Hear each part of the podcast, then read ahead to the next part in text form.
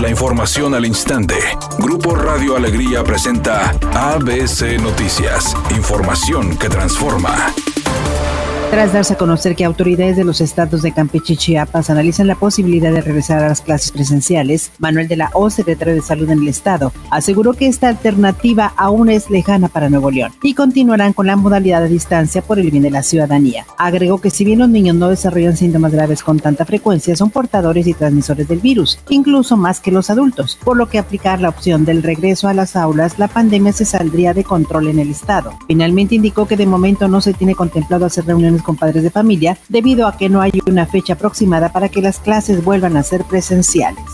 El gobierno del estado otorgó un subsidio para vehículos 2006 en adelante provenientes de otro estado que vayan a registrarse en la entidad, el cual será del 100% por los conceptos de placas, constancia de registro vehicular y certificación de antecedentes en la entidad de origen. Las autoridades informaron a través de un comunicado que los vehículos pagarán 3.041 pesos y en caso de requerirlo deberán cubrir el cambio de propietario correspondiente, trámite que se podrá realizar en el módulo drive-thru del Instituto de Control Vehicular. Por otra parte, señalaron que este apoyo busca incentivar la actualización de los registros del vehículo, que son propiedad de personas que residen en Nuevo León pero con placas de otro estado.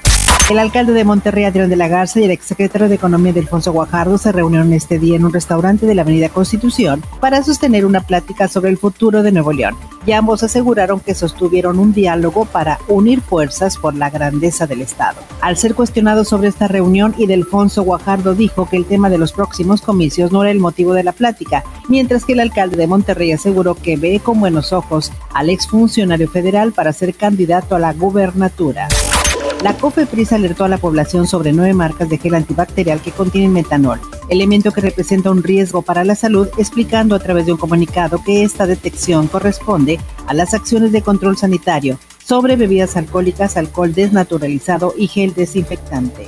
Editorial ABC con Eduardo Garza. El Paseo Santa Lucía, antes orgullo de Nuevo León, ahora es una fosa de aguas verdes llena de basura, malos olores y criadero de moscos. Y es que la administración del Parque Fundidora desde el mes de abril dejó de darle mantenimiento. El Paseo Santa Lucía está enfermo. También le afectó el COVID-19 por falta de recursos. No dejen morir este importante paseo turístico de la ciudad y del estado de Nuevo León.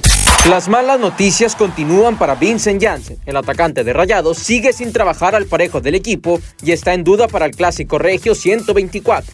Mediante un comunicado compartido en sus redes sociales, el Monterrey informó de la lesión que sufrió el holandés, la cual no lo ha dejado trabajar al parejo del equipo. Según su reporte médico, Janssen presenta un traumatismo en el pie derecho, por lo que su regreso a las actividades está reservado a evolución.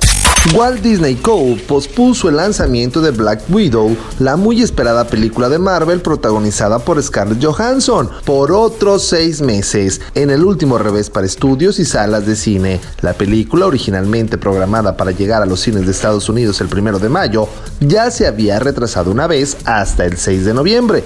Ahora está programada para debutar el 7 de mayo del próximo año. El pronóstico del tiempo para este miércoles 23 de septiembre del 2020 es una tarde con cielos despejados. Espera una temperatura mínima que oscilará en los 28 grados. Para mañana jueves 24 de septiembre se pronostica un día con escasa nubosidad. Una temperatura máxima de 34 grados y una mínima de 20. La temperatura actual en el centro de Monterrey 33 grados. ABC Noticias. Información que transforma.